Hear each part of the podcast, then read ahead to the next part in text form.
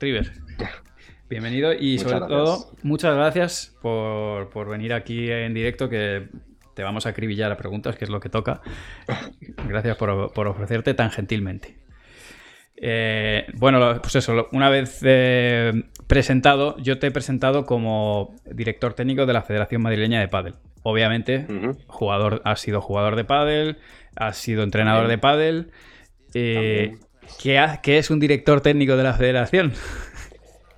Eh, bueno, es un poco en que se, encarga ¿no? de, marcar los proyectos, los proyectos deportivos ¿no? que, tiene que llevar a cabo una federación. En mi caso también eh, me encargo, soy gerente también, o sea que me encargo también de la parte administrativa, luego tengo un equipo de personas por debajo en cada área pero sí, básicamente es, eso, es marcar un poco las directrices de, a dónde tiene que ir la federación, tanto a nivel económico como a nivel deportivo. Y desde las federaciones, ¿cómo estáis? Bueno, nosotros por lo menos, y creo que la gente que está aquí en el directo, por cierto, esto sale también en podcast. Bien, eh, saluditos a todos los que estáis en el podcast, en Spotify. Creo que todos los que escuchan esto eh, coincidimos en que hemos notado un pequeño, sino un buen boom del, del pádel. ¿Cómo lo vivís desde las federaciones o desde, por lo menos desde la madrileña? Bueno, pues efectivamente el boom está ahí, o sea, pues todos somos conscientes que hubo un boom a principio de los 2000, ¿no? Luego otro más o menos a principio del 2010 o por ahí, una vez superada la primera crisis, y luego el, tercer gran boom, pues ha sido ahora, este momento post pandemia. ¿Cómo lo vimos en las federaciones? Pues, pues eh, primero, con todo lo que se peleó durante la pandemia por porque efectivamente el pádel fuera considerado un deporte eh, seguro a nivel sanitario y, oye, de práctica más o menos segura, que yo creo que eso se consiguió y enseguida nos abrieron las puertas a que se pudiera jugar. Y eso ha sido pues eh, un gran boom ¿no? para, para el tema del pádel porque hemos recogido mucha gente de otros deportes que no ha podido practicarlo durante, pues, durante la pandemia y, ya sabemos que la gente que prueba el pádel se queda. Entonces, eh, pues con todas las escuelas que hablamos, evidentemente estamos en contacto con todas las escuelas de Madrid, yo además tengo mucho contacto con gente de fuera y todo el mundo está hablando de, aumentos de las escuelas, de las ocupaciones y demás de, 80, 90, 100%, o sea, unas cosas eh, exageradas, sí, sí, o sea que, que, que claro, y cuanto mejor le vaya a los clubes y más se practique, pues mejor para todos. Y al final la federación lo que tiene que estar para eso, para que cada vez se practique más el pádel. Yo recuerdo de, ahora que mencionas la pandemia, durante la pandemia, pues nos ibais, estábamos ahí en un chat que ibais dando información sobre cómo avanzábamos. Yo hacía directos aquí, pues intentando informar de cuándo se podía volver a la pista o no, en qué condiciones, largo, etcétera. Y, joder, la verdad que fueron unos tiempos de, oye, que sí, que sí, no, no, que no, que no, que, que uno contra uno. Era como... Es que, eh, es que había muchísima desinformación. Entonces, al final, el, Consejo Superior de Deportes marcaba una cosa, pero el Consejo solo es un consejo. Eh, el, Ministerio de Sanidad, que era el que marcaba las órdenes, tiraba casi por otro lado, luego era todo muy interpretativo, normaban para los 75 deportes que hay en España. Entonces, bueno, pues que, claro, era un poco disparate todo eso. Entonces, poner un poco de, orden en el sentido, nosotros lo único que hacíamos era interpretar y decir, oye, creemos que vamos, que va por aquí el tema, mm. ¿eh? Tampoco nos equivocamos poco, eso es verdad, pero, pero bueno, siempre una cosa muy complicada. Eh, antes de continuar con otro tema, y, ya que dices que las escuelas funcionan, que los clubes funcionan, buen negocio el pádel en este momento, porque hubo un momento en que era dudoso. Eh, la gente que está ahí con oportunidad de negocio con el pádel, ¿cómo lo ves tú?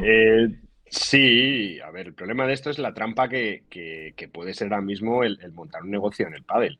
Y la trampa puede ser pensar que estas ocupaciones que está viendo ahora o, generar un, plan de negocio conforme a estas ocupaciones. Entonces, claro. Porque crees que esto se, normalizará, se, se suavizará o, vamos a, así, eh, para arriba? Es, jugársela un poco, ¿no? Yo, hombre, yo creo que no vamos, vamos a mantenernos en, en números elevados pero claro, tampoco, yo qué sé, de tiempos de antes de, ocupaciones ahora de pista de, siete y ocho horas diarias una pista ocupada, para que para un club eso es mucho, hmm. pues es, es, complicado. Es complicado generar planes de negocio sea eso. Entonces, bueno, la gente que trabaje bien, pues funcionará bien y hará, mm, es un gran negocio. Y los que hagan planes de negocio demasiado, demasiado optimistas, pues pueden sufrir luego a largo plazo. Bueno, os aprovecho para los que estáis en el directo, ahora en este instante podéis eh, tirar preguntas, ¿vale? Durante todo el tiempo. Si veo que no se adapta mucho a la parte de, la charla que tenemos, la dejo para más tarde, pero no dejéis de hacerlo, ¿vale? Y lo mismo, Ryu, si ves alguna pregunta por ahí interesante, si la puedes guardar por ahí, me la tiras después. Porque a lo mejor si estás hablando, hablando de algo interesante, River, no te, no te corto y, si, y si vemos que está bien, porque me han dejado alguna, cuando he subido la historia en Instagram, ha habido varios que sí que me han puesto, oye, no voy a poder estar en el directo, pero me gustaría que trasladaras esta pregunta. Incluso alguna no va en relación a, lo que hoy nos compete, que es la competición, sino va un poco más en la parte de formación, pero yo voy a abusar de la confianza y te la voy a tirar al, terminar, ¿vale? Eh, ¿Te puedo preguntar qué tareas hace un director técnico en el día a día? que ¿A qué te dedicas? Bueno, a, ver, al final el día a día es, es, bueno, es coordinar todas las áreas que tenemos. Al final tenemos muchas áreas, área de competición, área de formación, eh, la gestión un poco de la escuela de las dos instalaciones que gestionamos con la Comunidad de Madrid. Eh, bueno, pues es que hay administrativas, es que hay múltiples, y al final tenemos muchísimos proyectos abiertos, pues las tecnificaciones de menores, el sub-23, eh, lo que es el circuito madrileño que, que, funciona, eh, todo el tema de las ligas, o sea, el día a día es al final pues en la federación casi trabajan, estamos hablando de cuarenta y tantas personas. Entonces, al final es una empresa mediana, pequeña, mediana empresa, pero bueno, al final es, un ente vivo y hay muchísimas consultas. Al fin y al cabo es una empresa, no es una empresa, es una asociación, una federación que se dedica más que nada al servicio y entonces pues tenemos múltiples consultas todos los días de federados y, de un montón de, cosas y de nuevos proyectos que salen, gente que nos contacta para poder desarrollar esos proyectos, bueno, en fin, es, no, es, no, me aburro, vamos. Me lo puedo imaginar. Yo la verdad que las veces que, he llamado siempre es porque algo se ha roto. Eh, no puedo apuntar a este jugador, no tenía licencia en vigor, eh, ha habido un aplazado, como lo, cuando lo ponemos, siempre porque se ha roto algo. O sea que es para, pagar, para pagar incendios. Eh, ahora mismo, del que se puedan contar, porque imagino que algunos proyectos hasta que no cuajan y se consolidan no se, no se cuentan, pero ¿hay algún proyecto gordo en el que está la federación? Bueno, este año lo hemos querido además, mira, precisamente ayer tuvimos la, Asamblea General de la, de la, Federación donde se explicaron un poco las directrices para, para, 2023 y sí que, bueno, dentro de los proyectos que ya tenemos, que es, bueno, seguimos ayudando a los menores, seguimos ayudando a los jugadores profesionales, eh, seguimos con nuestros proyectos de tecnificación, sub-23, menores y demás, pero sí que queremos apostar un poco más por, por la formación, generar una plataforma un poco de de, encuentro entre los técnicos madrileños que, puedan acudir ahí como una, una, consulta o algo, ese núcleo, ese foro un poco para, para, seguir formándose en esa formación continua, aparte de, por supuesto, seguir con nuestros cursos de, oficiales de Monitor Nacional Nivel 1 del, Consejo Superior de Deportes. Y, bueno, tirar también por un tema de, comunicación. Seguramente le, queremos dar una vuelta un poco a, a página web para que sea mucho más accesible. O sea, ese, pegamos un salto de calidad en cuanto a, contacto entre el federado y la federación hace unos años, en 2014, 2015, 2016, y ahora queremos pegar un salto más allá con, pues, intentando meter nuevas tecnologías para que todo sea mucho más fácil, pues la, aplicación que tenemos, bueno, es, es, sobre todo esa interacción federado, federado, federación que sea lo más sencillo posible y que todos los trámites sean lo más fáciles posible. Hablas de federado, federación, ¿vale? Y es una pregunta que me, Gracias chicos por participar, todos los que estáis participando ahora mismo en el chat. No me da la vida para leeros, pero eh, voy a eh, esta de aquí que me, gustaba para tirarte un poquito del hilo, porque nadie mejor que tú para poder explicarlo. Me dice Fernando Barra Baja Renu, ¿tiene beneficios estar federado? Y bueno, yo creo que he hecho como tres vídeos ya en YouTube eh, para esto, pero creo que no, dejaré nunca de hacerlo porque es, importante por muchos motivos, pero quién mejor para hacerlo que tú, que además estás en contacto con el Consejo Superior de Deportes y, con un montón de entidades. Así que, ¿por qué, ¿por qué federarse? ¿Cómo me convences a todos los chavales de, que se me federen? Pues vamos a ver, realmente, mira, y esto es algo que además pasa en todas las federaciones eh, autonómicas. ¿eh? O sea, al final, eh, vaya por delante que la federación y cualquier leitmotiv de cualquier federación deportiva, hablamos de padre, hablamos de cualquier cosa, tiene que ser la promoción de su deporte. O sea, es decir, que cada vez se juegue más a su deporte, independientemente de licencias o federaciones o y demás. Ese tiene que ser el objetivo de la federación y que sea un deporte accesible a todo el mundo. Eh, ¿Qué sucede? Pues que luego llega el Consejo Superior de Deportes o la Dirección General de Deportes y te dice, oye, tu deporte vale lo que valen mm, el número de licencias que tiene. Entonces, que eso muchas veces, y por supuesto en el pádel, eh, la diferencia entre practicantes y federados es abismal. No hay ningún deporte en, España que tenga esa diferencia entre la gente que lo practica y la gente que está federada. Sé que te hago un, stop, ¿eh? ¿Tienes un estimado de cuántos jugadores de pádel, no, no federados, ¿eh? Hace tiempo se rumoreaba 5 millones o se hablaba así. ¿Tienes un estimado de cuántos lo practican post pandemia? Bueno, yo te puedo decir más o menos en Madrid. O sea, en Madrid tenemos unos estudios antes de la pandemia que había una media de 700.000 practicantes. ¿Vale? Entendemos que eso ahora mismo seguramente estamos en torno al millón, mm, vamos a dejarlo un millón de practicantes en la Comunidad de Madrid, ¿eh? Eh, y estamos en, 10.000 federados. Entonces, la diferencia es, es, abismal. Sí que es cierto que es un deporte que ha crecido como ha crecido y es, una de las cosas buenas que tiene el padre, ¿eh? pero que todo el tema de ha crecido en el amateurismo más absoluto, eh, en urbanizaciones, en tal, que, es estupendo para todos, ¿eh? que, ese es el gran, eh, seguramente la, gran parte del éxito del pádel y de, que funcione también. Pero claro, eso a nivel mm, oficial, a nivel de, recogida de datos es muy complicado. Y, luego, realmente, esto no sucede como en el golf. El golf o te federas o no sales al campo. Aquí se juega.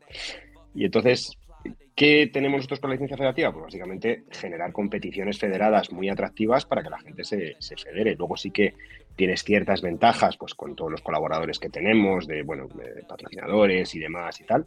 Pero, pero no hay. Eh, lo único que tenemos ahora mismo es, es, esa, es esa posibilidad de participar en competiciones federadas que creo que cada vez son más atractivas. Y lo que hablamos siempre, que eso siempre es motivo de pues un poco de polémica quizás, es el tema del seguro deportivo. Más que polémica es pues, que, alguien, lo va, a preguntar. Sí, sí, sí, No, por favor, dale caña con lo del seguro porque eh, es... vamos a ver, el, seguro deportivo que tenemos, eso también es para todas las federaciones, es, es un seguro de accidentes deportivos. Al final, lo que cuesta una licencia en, Madrid eh, son 46 euros al año hay un seguro salud que valga 46 euros al año en, ningún caso. Entonces, eh, lo que tenemos es un seguro de accidente deportivo, es conforme al Real Decreto, pero vamos, eh, tal cual está en la ley del deporte cogida, y es, bueno, cuando tú tienes un accidente deportivo durante una competición federada. O sea, no es un entrenamiento en casa, ni es un entrenamiento en mi club, ni, no, eso, eso no, lo puede cubrir, porque además tiene que haber un, pues un juez árbitro o algo que acredite que ha pasado, que ha pasado esa, esa lesión, ese accidente. ¿Qué son accidentes? Accidente es una intervención con un elemento externo, o sea, pues que mi compañero me pegue un palazo, que me dé un cabezazo contra la valla, o sea, son cosas, pues accidentes. No es una rotura de fibras, no es un, no es un esguince. No es una condilitis, no. O sea, cosas, bueno, si pisas una bola y te haces un esguince, sí, pero no, no, es una cosa que salga de una iteración de, un gesto. Queda bastante claro. Bueno, eh, estos, o sea, hubo durante un cierto tiempo, había como un rumor de, oye, si yo estoy entrenando para una competición federada, ese entrenamiento para esa competición previo al torneo sí que se considera como eh, como parte de la competición y por tanto si te lesionas el día antes, pues eh, como que sí que sí que estaba dentro de la cobertura. Pero efectivamente, con el tiempo ya se va afinando, lo vamos teniendo todos más claro. claro. o sea, de hecho lo que, dice el, Real Decreto es eh, entrenamientos de, de federación. O sea, lo dejan, lo que nos comentaron es que lo dejaban para entrenamientos de la selección, por ejemplo. O sea, entrenamientos guiados por parte de la federación. Vale, pero eso, es algo muy, muy particular. En cuanto me, estás diciendo que, bueno, que la federación tiene una serie de competiciones federadas con unos torneos con atractivos. Para. Eh, creo que los, los individuales ya. Yo hice de hecho un vídeo de lo que es más la parte de menores y tal, pero en cuanto a equipos, que creo que a la gente le gusta bastante el hecho de competir en equipos y es la que me gustaría centrarnos hoy.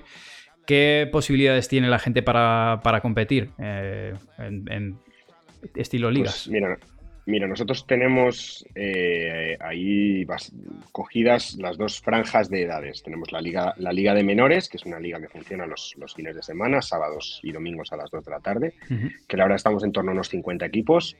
Está bastante bien, o sea, estamos bastante contentos de cómo funciona. Nos gustaría que hubiera más, porque siempre nos gusta que, haya más, siempre haya por la base. Pero bueno, entendemos que está bien y que año a año además va creciendo, va sumando un poquito y, estamos contentos con ello.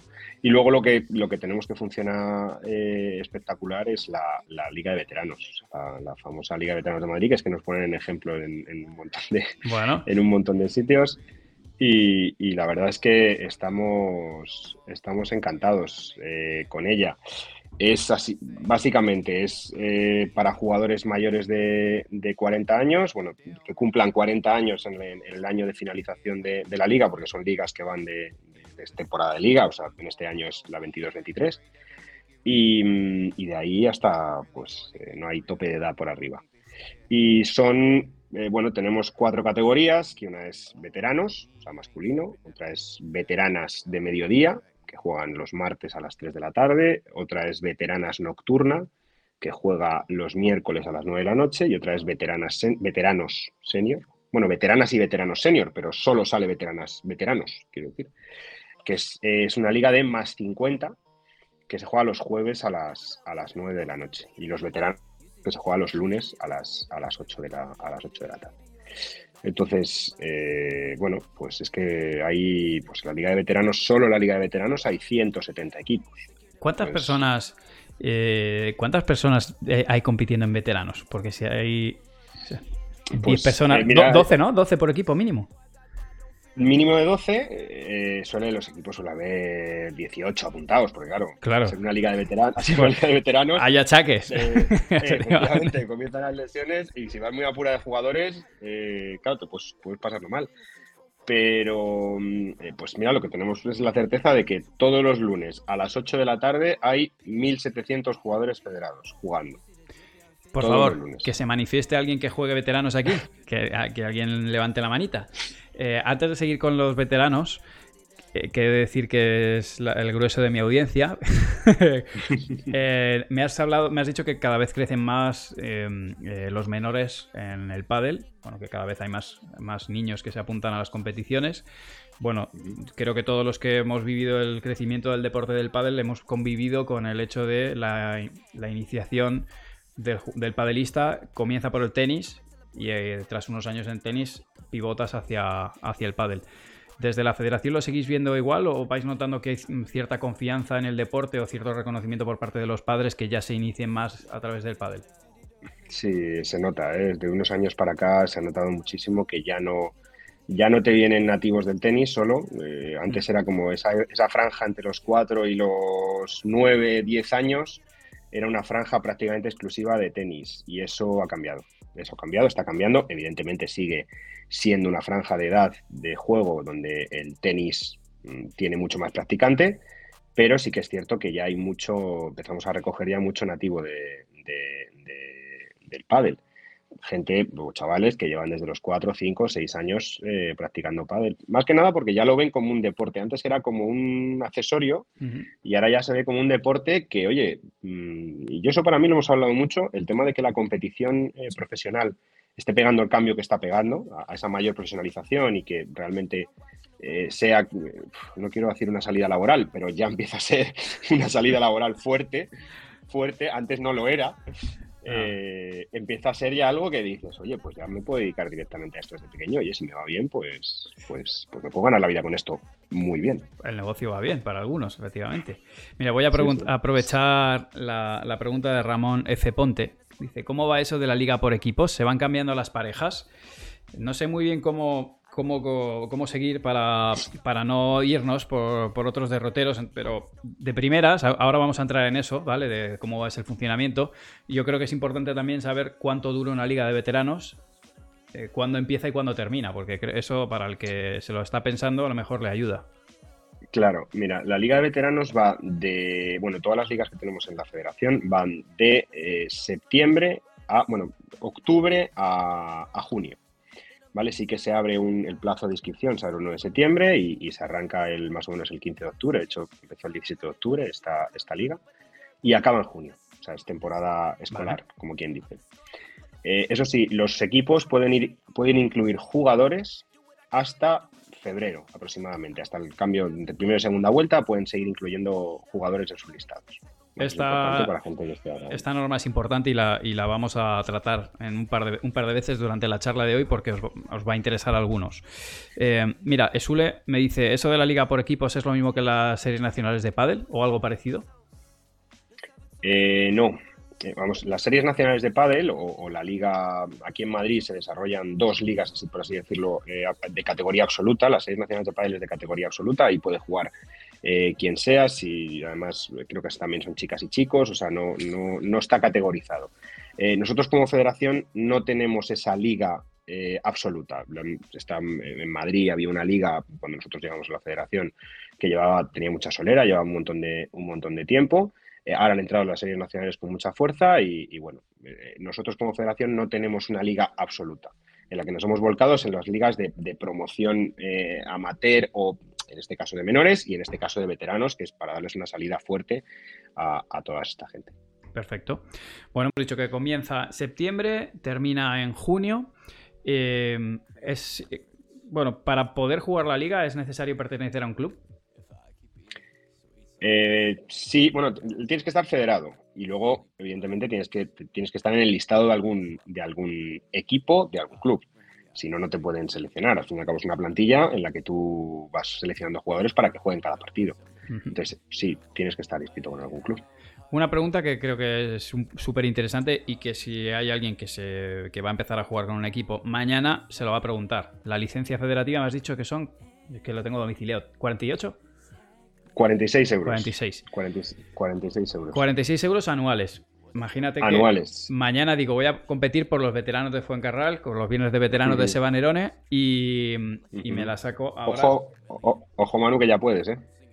El año que viene. No, no, no, no. Ah, ya puedo. ah, bueno, ya puedo porque.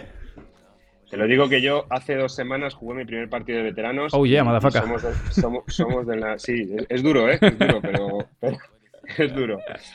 Es duro. Yo jugué y dije, uff, ¿eh? ¿Quién, puede jugar en primera categoría de, una, de, madrileña? ¿A quién te puedes encontrar? Porque a mí me han dicho las malas lenguas que te puedes encontrar un Gaby Reca o un Juan Martín Díaz. Sí, en su momento, yo creo que este año, fíjate, no están apuntados. Ni, Gaby ni, Juan, que es mi intente. Pero sí que han estado, han estado años. Bueno, de hecho, eh, la Liga de Veteranos la ha jugado, Seba Nerone la ha jugado eh, Gaby y Juan la han jugado y, ahora mismo pues te encuentras, bueno, el mago la jugaba, el, claro, el bebé Auguste la ha jugado, o sea que, te puedes encontrar cualquier cosa y ahora mismo, a día de hoy, eh, hay jugadores, pues te puedes encontrar un Raúl, un Raúl Arias perfectamente jugándola, un Raúl Díaz, eh, ojo, estamos hablando siempre de primera categoría. Primera, sí. O sea, hay cinco categorías y ahí ya baja, o sea, la quinta categoría es una categoría absolutamente social, la cuarta también, la tercera también, o sea, muy competitiva porque es una liga divertidísima, donde además se confraternaliza mucho con los rivales y con todo el mundo, o sea, todas las cafeterías de todos los clubes, los lunes, la caja que hacen los lunes es eh, una pasada. Y, y, un saludito a la Guardia Civil. Claro. Sí, sí, sí. Y, lo mismo pasa con las chicas los martes y los miércoles por la tarde también, que si tal, las chicas, eh, hay un montón de equipos también de chicas los, miércoles por la noche, o sea que es, que es eh, en ese sentido es, una liga muy, muy, muy divertida. Doy fe. Eh, bueno, entonces, bueno, gracias por mencionar lo de que ya puedo jugar en la Liga de Veteranos. El caso es que ahora me da por, por, por, sacar la licencia, imagínate que no la tuviera, y estamos en octubre. ¿Pago los 46 euros para lo que queda de año y, en enero tengo que volver a sacarla? Em, no, claro, o sea, como es una, es una licencia anual, eso sí que no, tiene más vuelta de hoja porque es una cosa de, ley. Es una licencia anual y va de enero a diciembre. Da igual cuando te la saques, en principio valía 46 euros. ¿Qué hemos hecho nosotros? Pues sacar una un precio reducido de licencia del último cuatrimestre, es decir, a partir del 1 de septiembre si te sacas la licencia, últimos de agosto, primeros de septiembre, si te sacas la licencia para esos últimos cuatro meses, tienes un precio reducido. En vez de 46, son 26 euros. Vale. considero que es importante porque al final mucha gente va a enganchar. Bueno, y, fijaos que volvemos a, lo que ha dicho José al inicio. La primera, la ida, no acaba, no es de septiembre a diciembre, acaba como en enero, mitad de, mitad de febrero. Sí, por ahí. Tenéis toda la ida para, apuntaros a un, club. Por eso también el directo con, con José, que yo quería hacerlo, pues eso, más o menos en estas fechas, para que lo conozcáis todos. Por lo menos, si decidís no jugarlo, que sea porque no os apetece, porque jugáis otro tipo de competición o lo que sea, pero que sepáis que existe y que tenéis hasta mitad de febrero casi para encontrar un club, o incluso si vais a un club normalmente pues o a recibir clases o a jugar, pues no estaría mal que os intereséis, porque ahora de hecho le voy a preguntar a, River cuáles son los niveles. Ya hemos dicho que en la primera madrileña, pues hay gente que juega muy bien, pero para que tengáis, que yo creo que todos manejáis más o menos la, eh, lo que es la nivelación de Playtomic, para que tengáis una idea más o menos de, de dónde podríais estar. Están diciéndome por aquí que, que me apunte con Peter Alonso a, la liga.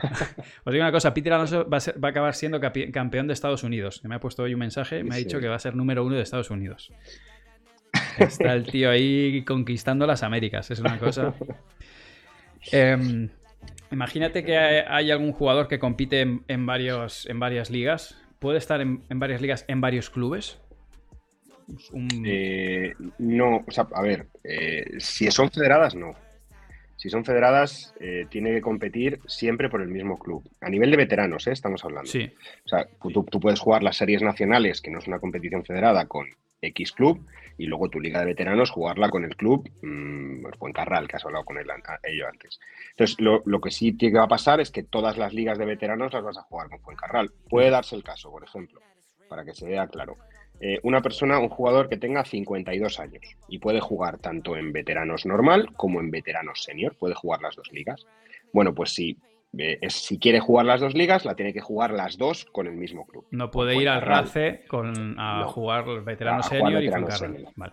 Bueno, eso, es importante. Vale. Y ahora, eh, a nivel de estructura que preguntaban por ahí, oye, ¿cómo se juega? ¿Se juega 3 más 2? ¿Cómo es la organización de, una jornada? ¿no? El próximo lunes se juega eh, la, siguiente eh, confrontación. ¿Cómo es una. cómo es la rutina? Eh, bueno, se juegan cinco partidos. O sea, son, son cinco parejas.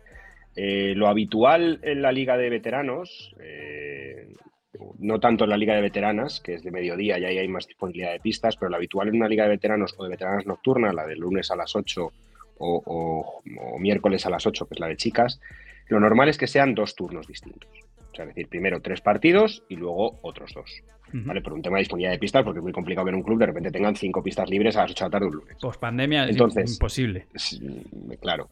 Entonces, se hace de esa manera.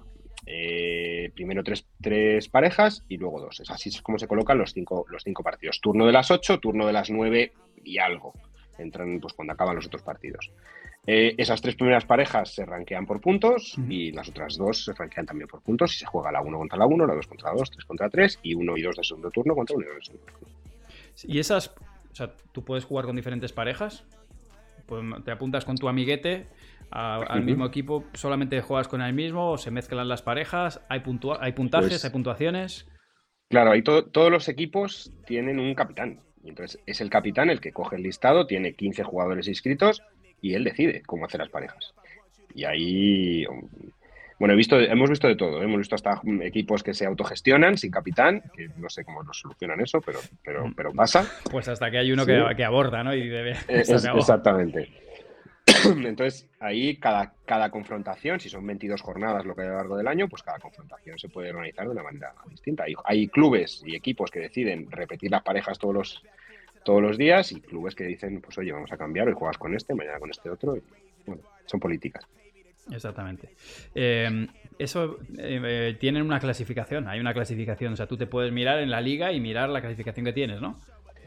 Eh, sí, bueno, hay una clasificación eh, con los puntos que tienen los, jugadores. Es distinto al ranking de los de, veteranos, que hay con los torneos de veteranos no tiene nada que ver. No, la liga no puntúa para, los, para el circuito, para los torneos normales. Eh, pero sí que tú tienes unos puntos, pues en función de los partidos que ganan, que ganas, pues te dan unos puntos y también de, la categoría a la que los ganas, pues te dan unos puntos u, otros. Más que nada para que luego los equipos de manera interna estén rankeados para que los mejores estén arriba y los menos buenos estén más abajo para que luego los partidos pues sean más atractivos. Es decir, que los buenos de un equipo jueguen contra unos buenos y los, y, los que no son tan buenos pues jueguen contra los que no son tan buenos, para que salgan partidos más nivelados. Esto, eh, corrígeme si me equivoco, ¿antes no había puntos? ¿O hubo una época en la que no había puntos? Antes no había puntos. Porque yo recuerdo ese, ese momento en el que se instauran los puntos y tener auténticos enfermos que miraban los puntos, Manu, no se han actualizado. Uy, qué bien, ya tengo tantos puntos y estoy más que mi compañero. Sí, sí. Enfermizo. Sí, sí. O sea, hablamos, yo ¿Qué, te voy a decir de, lo que es la, ansiedad del jugador muchas veces que genera este, vamos, la ansiedad que genera este deporte al jugador? ¿eh? Es, tremendo, es un enganche total. Sí, yo os lo recomiendo de verdad porque, a ver, obviamente ninguno de los que estamos conectados vamos a ganar el Premier ni ningún golpe de Tour, pero es verdad que cuando empiezas a competir y tienes puntos y tienes ahí como ese reto de este año, o sea, yo he tenido alguna, alguno de los jugadores que me decía, este año conseguí eh, ochenta y tantos puntos. El año que viene mm, eh, tengo que conseguirlo aumentar, tal. al final genera un pique, es como en el golf, que una, lucha contra sí mismo que es, es bonita y a la vez enfermiza. Son las dos cosas. ¿Cómo se producen los ascensos de, equipo? Eh, porque, bueno, lo primero de todo, ¿qué, nivel puede tener una quinta categoría? O sea, para el que se apunta ahora mismo, si entrara en una quinta categoría, nivel Playtomic. un 3. Depende. ¿Qué, recomendarías ¿eh? para decir, mira, eh, si quieres divertirte en estas ligas, porque hay un miedo siempre a los torneos federados, yo creo que la gente que juega en federado tiene ya cierto conocimiento del deporte y en cierta manera es como, bueno, un, un hándicap mayor ¿no? que, otros jugadores. Pero, ¿qué nivel le dirías que tiene que tener? Pues la verdad es que no tiene que tener un nivel muy alto. O sea, ya te digo, te digo un dos y medio, un 3 de, de Playtomic, ¿eh? O sea, que, no, tiene que ser más. Ahí además donde te van a guiar muy bien es en tu club de entrenamiento. O sea, al final ellos son los que van a saber si además vas a una escuela o, no entrenas en ese club, pero dices, oye, quiero, quiero participar en este equipo. Jugando un partido se sabe enseguida si, si realmente tiene ese nivel para quinta, para tercera, o sea, para cuarta o para segunda o para, hay de todo, ¿eh? O sea, que, de verdad que es que la quinta es, eh, habiendo de todo, eh, es lo que decimos. Hay partidos de quinta buenísimos, hay gente en, quinta muy buena, pero van a ir de uno de su equipo. Claro, para eso son Entonces, Eso es. Entonces, por eso de ahí la, clave de los puntos ha sido una cosa para igualar, para igualar mucho. Y la verdad es que quedan, quedan partidos muy, muy bonitos y sobre todo muy, muy equilibrados, que eso es un poco la, lo, bueno de la liga. A ver, evidentemente siempre va a haber eh, gente, pues eso es lo que estamos hablando. Entra gente ahora, de, a esta liga ha entrado gente nacida en el 83. Pues claro, entran con cero puntos y oye, mm, pueden jugar. Entonces, ahí eso te lo puedes colocar un poco, pero es, algo inevitable y enseguida en tres partidos se te han ido para arriba si son buenos. y además con que no toquen la pelota es suficiente. claro. Apañado. Claro. Eh, eh, sin vicio no puede estar Playtomic. ¿Está solo en Madrid? No, que yo sepa, Playtomic está worldwide, o sea, está en todas partes. Y, y, lo que tiene Playtomic es más o menos como una está estereotipado el nivel de un jugador. Para que se pueda entender más o menos debería ser un 2,5, debería ser lo mismo aquí que en Suecia, entre comillas, ¿vale? Pero que yo sepa lo, tiene en todas partes. Y ahora ponte, imaginemos que ahora hacemos el equipo mejor a tu padre, que somos todos buenísimos y empezamos en quinta. ¿Cómo conseguimos llegar al puesto que nos corresponde, que no es nada menos que primera? Pues ahí tendríais que pasar cuatro años. Eh, sí, claro, o sea, al final... Tenemos bajas, ¿eh? Para, entonces. Claro, mira, eh, hay que tener en cuenta, es una liga de 170 equipos. O sea, al final, eh, antes, cuando no había tantos equipos, la liga podía ser lineal. O sea, había una primera, una segunda, una tercera. Claro, ponte a hacer grupos de 12 ahora con 170 equipos. Te vas a mm, división 13. Una barbaridad así. Entonces, eh, ¿qué se ha hecho? Pues una estructura piramidal, es decir, hay una primera, una división de honor, hay eh, dos grupos en segunda, tres en tercera, tres en cuarta, para que intentar, mm, pero claro, con 165 equipos es, es, inevitable. Sí que eh, en ocasiones hay equipos que, pero es que tenemos una tasa de, de abandono de equipos muy baja, muy baja es igual un equipo o dos equipos al año, y igual se sale el equipo en tercera y dices, oye, pues te compro la plaza o te cojo la plaza. O, Eso estaban diciendo por aquí. Tenemos varios vascos que en vez de en cuatro años lo hacen en uno, ¿eh? O sea que no, tienen problema. o sea que se puede comprar la plaza, ¿no? Sí, se puede ceder una plaza. Vale. Chavales, vamos, a subir, vamos a subir el Prime, que, que nos vamos a comprar una plaza al equipo mejor a tu padre. Vale, o sea que se promociona tanto para arriba como para. Normalmente de por división que sube el primero y baja el último, o son dos primeros y. No, no, suben, suben tres y tres. Son grupos de 12 habitualmente. y salvo la división de honor que, o primera división, que son 16 equipos, que es otro formato de competición un poco más, un poco distinto, para darle otro tipo de juego a, la división de honor. El resto son grupos de 12 donde suben 3 y bajan 3. Hay alguna excepción por ahí, pues la quinta, como son 5 grupos, porque no sabemos lo que van a entrar ahí desde el principio, pues igual suben 2 y los mejores terceros, o bueno, depende un poco, pero vamos. Eh, la tasa de subida y bajada suele ser de un 25% o un poco más. Vale. En estas competiciones que alguno preguntaba por ahí, ¿hay, hay entrenadores, hay banquillo? ¿Te hacen coaching? Sí, sí, hay coaching. Sí, sí, hay, técnico y hay técnico asistente y, vamos. Y, sin yo meterme mucho en, esto, está el, los del segundo turno son los que reciben toda la turra de los del primer turno, según han ido acabando. tienen el utillero, tienen, no, el coach, el, uno, el asistente, el bar. Eh, exactamente, con cerveza en mano muchas veces. Eh, para dar esos consejos necesarios. Yo en serio os lo digo, depende del equipo. Eh, o sea, por norma general, los equipos, cuanto más arriba en la, en, la tabla, o estamos hablando de un equipo de segunda categoría, los, de primera, la verdad que nunca lo he visto, pero los de segunda ya van a jugar, son muy deportivos, que no quita que luego tengan su, su tercer tiempo, pero que van muy a competición. Pero los equipos de quinta que yo he conocido son muy lúdicos y he visto algunos hasta con nevera con nevera, con, cerveza para cuando terminan y luego pues eso, las que montan en la cafetería son bastante, o sea, realmente van, es muy lúdico, o sea que deciros que, realmente pues se pasa muy bien, hay, muy buen ambiente. Sí, yo creo que la clave, la clave es un poco que el jugador o la jugadora eh, tiene como esa ventana eh, suya propia personal, es decir, dice en casa, oye, yo los lunes a las 8 tengo esto y mucho, y, las chicas, los, oye, los martes a las 3 de la tarde, a mí, olvidaros de mí, que yo tengo mi liga de veteranas. Y, las chicas de por la tarde y los seniors exactamente igual. Y es un poco el, decir, oye, tengo esta hora, es un poco lo que... Eh, por eso no necesitas tanto tiempo como puede necesitar un torneo para, participar, y entonces la gente se planifica y dice, esta es mi hora. pero llega el punto de que incluso los, los jugadores que no van convocados a jugar, se plantan allí a, ver los partidos o se van a tomar por saco a ver a sus compañeros, tomarse una cerveza y ver lo que, pasa, porque es como es el momento de la semana de jugar al pádel o estar con el equipo. Efectivamente, y porque, bueno, de alguna manera creo que son eso, dos cosas. La primera que sabes que te aseguras que tienes tu partido, no tienes que estar montando con otros. Al final, y, bueno, una pregunta que me hacían, eh, ¿qué pasa si no voy? O sea, ¿es necesario ir cada lunes o, es algo que, bueno, yo me comprometo con un equipo, pero a lo mejor este lunes tengo una reunión, tengo un viaje, no puedo ir? ¿Hay algún problema con eso? No, eso no suele pasar nada. Al final los equipos tienen plantillas de, de 18, 17, 18 jugadores, 15 jugadores. Eh, incluso 20, o sea, hay hueco hasta para meter 25 jugadores. Eh, y a partir de ahí, pues eh, la, tónica habitual de los capitanes en estas cosas es decir, oye, ¿quién está disponible para el lunes? Entonces, mm, de toda la gente, hay 12, 13 disponibles. Pues de esos disponibles se monta su equipo con 10 y dice, bueno, los convocados hoy son estos. Y suele ser la tónica habitual así. más a ver quién puede. Aprovechad equipo que empezamos con el turno de preguntas, ¿vale? Y, así os, doy un poco paso a vuestras inquietudes. A que más o menos se las he ido tirando, pero así os damos paso. Eh, a ver, voy a mirar yo que tenía aquí. No sé si nos hemos dejado algo en el tintero, José, ¿qué quieres comentar?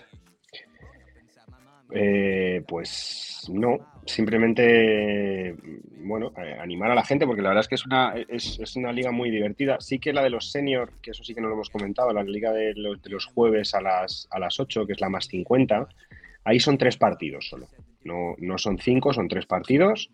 Y por un tema de disponibilidad también de, gente, que no hay tanta gente de, más 50, que aunque hay muchísimo, muchísimo practicante para el de más 50, pero sí que todavía no, no está como para poder generar una liga con, con tantos jugadores pero yo creo que el resto, la verdad es que no es, es, es un poco todo lo que queríamos comentar del tema de las ligas. Mira, por aquí nos pregunta Saúl desde Menorca. Por cierto, un abrazo para Saúl que nos echó una mano en el World del Tour de Menorca a todo el equipo, a todos los jugadores que pasamos por ahí. Dice, ¿sancionan si se apunta un equipo y después no se presentan? Bueno, sancionan. Eh, tú puedes presentar, puedes meter un equipo. Si no se presenta la primera vez eh, o hay un VO injustificado, vamos, se, se sanciona con una pérdida de puntos A la segunda que no se presentan también se sanciona con una, con una pérdida de puntos y la tercera vez que se sanciona se descalifica el equipo y se quitan todos los resultados. Y, y compramos esa plaza, chavales. Vamos a comprar esa plaza. Vale, a ver qué repaso. Para, voy yendo hacia arriba a ver si veo alguna otra pregunta. Yo ahora cuando, cuando te despida, José, para no, te esperando, para no tenerte esperando, voy a dar un paseo por la web de la federación para explicaros dónde se saca la licencia, porque seguro que hay alguno que todavía no, lo ha visto, que os quede claro. Y a ver si os empujo ahí a que os federéis todos, leche. Que luego queremos que el pádel funcione. A ver. Ah, ah, ah, Sancionan, este ya lo hemos leído. El problema lo tienes cuando pierdes, cuando ganas se apuntan todos. A ver, esto es puntúas, cuando ganas puntúas, cuando pierdes pues simplemente no, sumas puntos, sin más. Yo creo que más o menos hemos abordado todas las preguntas que, me han ido dejando, ¿eh? A ver. ¿Hay en todas las comunidades o solo en Madrid? Pregunta Rocky desde País Vasco. Eh, pues en teoría, en la, mayoría de, comunidades autónomas lo que tiene es una liga eh, absoluta. Eso de fin de semana habitualmente o entre semana tarde, pero no tienen una liga sectorizada de veteranos y de menores hay veces que sí, veces que no. Yo creo que liga de veteranos como tal sí que hay en algunas eh, federaciones, pero no tan potente como en esta. Igual que nosotros no tenemos liga absoluta. Sí, dice lo mismo Saúl desde Menorca. Dice, en Baleares es caótico si no eres de Mallorca. me imagino que las islas lo tenéis más complicado. Mira, te voy a. Eh, te voy a hacer una pregunta, ya que estamos, porque esta me la habían dejado por, privado en Instagram. Eh, bueno, por cierto, Ácaro nos confirma que en Cataluña hay liga absoluta, veteranos y menores. En Cataluña se ah, juega mucho. ¿Sacará la FMP curso de monitor nivel nacional 2 o solo la Federación Española? De momento, solo la Federación Española no, no lo tenemos proyectado, solo tenemos, bueno, tenemos un pequeño, bueno, no, no los acuerdos, sino que simplemente ellos hacen el nivel 2 y, nosotros hacemos, eh, vamos, nosotros desarrollamos nuestro, nuestro nivel 1 aquí. Sí que es cierto que hasta que realmente la ley de profesiones en el deporte que está para desarrollarse en la Comunidad de Madrid o para aplicarse ya el reglamento que lleva aprobado desde, desde el 2016 y todavía no, no, está, no está en vigor, nos dicen todos los años que se va a hacer y demás, pues no tenemos muy claro cómo va a quedar aquello.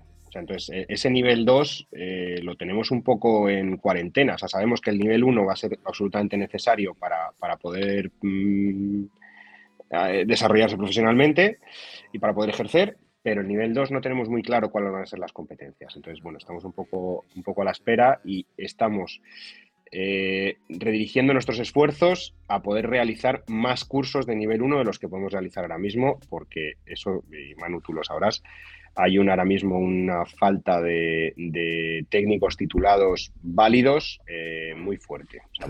remarcas válidos. Sí, sí, sí. Bueno, sí, porque hay, una demanda. Eh, es que es el día. O sea, yo todas las semanas tengo llamadas de tres o cuatro clubes diciéndome, por favor, necesito técnicos porque la demanda es brutal. O quiero un gato del chino que haga así, tire bolas, pero... Claro, claro. Claro, entonces están, están desesperados y nosotros tenemos un tope de cursos oficiales que podemos hacer a lo largo del año. Entonces mm.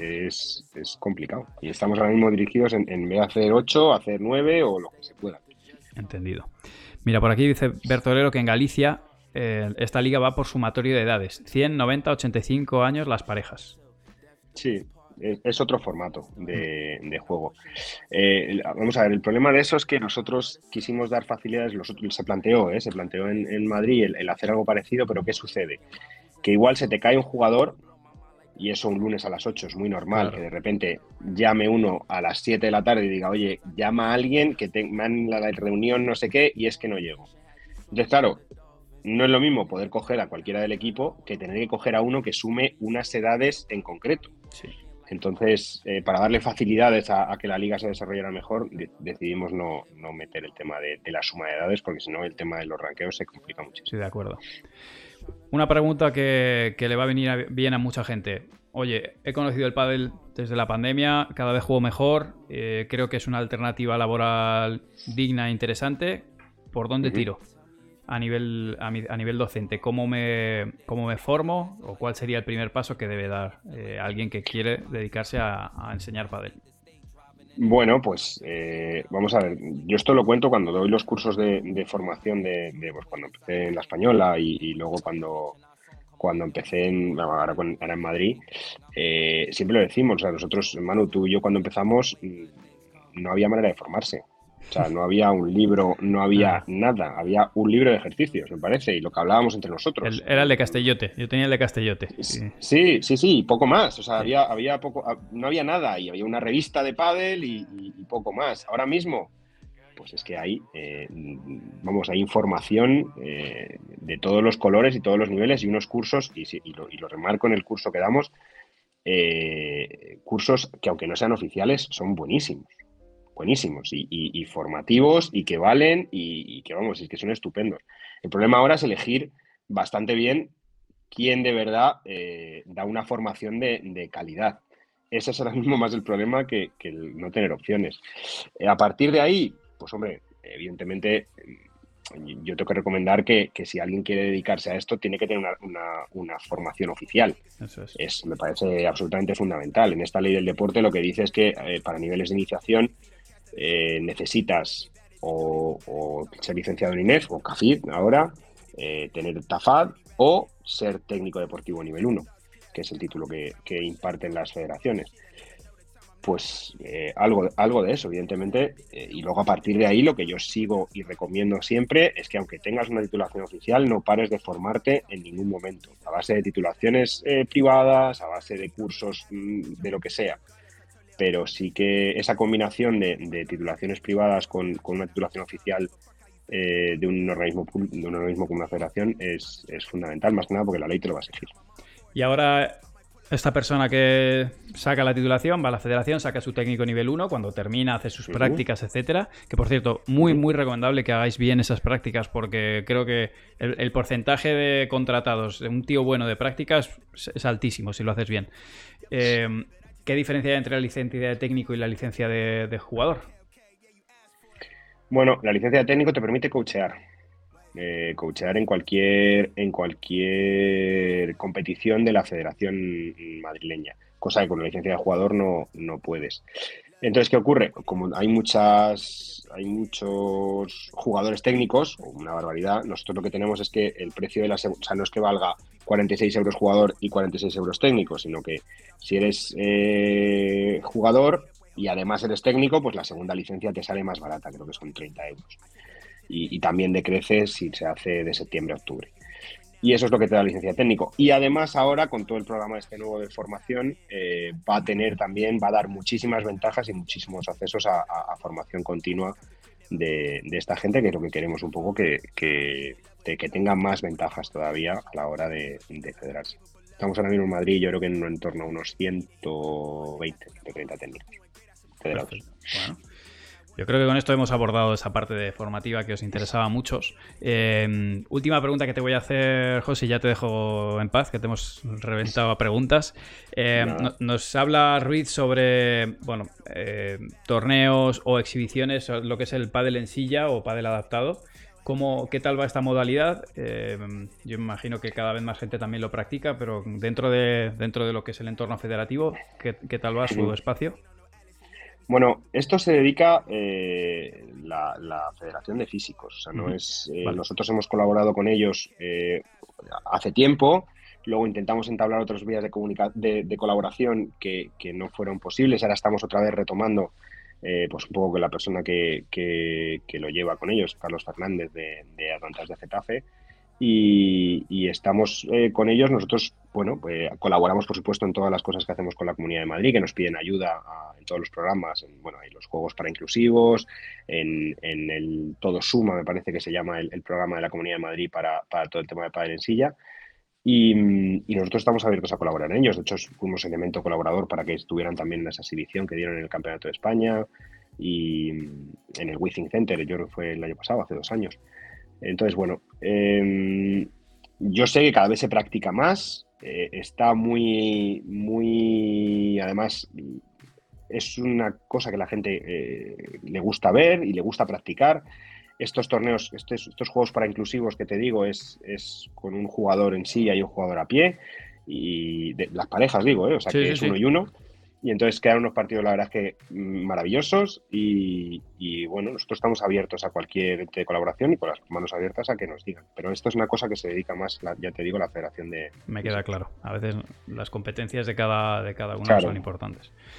Perfecto. Pues oye, River, muchísimas gracias. Yo ahora me voy a dar un paseo por la web para, enseñársela. Eh, muchas gracias por haber estado eh, por aquí y a ver si esto sirve para que, oye, sigamos haciendo que el deporte siga creciendo y que, vaya cuajando.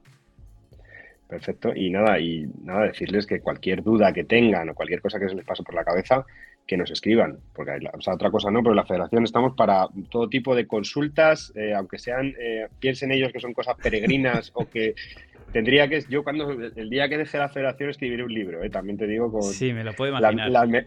Las mejores consultas, los mejores correos recibidos. No, voy a llamar. No os preocupéis, dejo el teléfono privado de River ahí debajo para, que la vayan notando. Para cualquier cosa. Bueno, José, pues muchas gracias. Muy buenas noches y estamos en contacto. Muy bien, muchas gracias, Manu. Chao. Un abrazo. Hasta luego.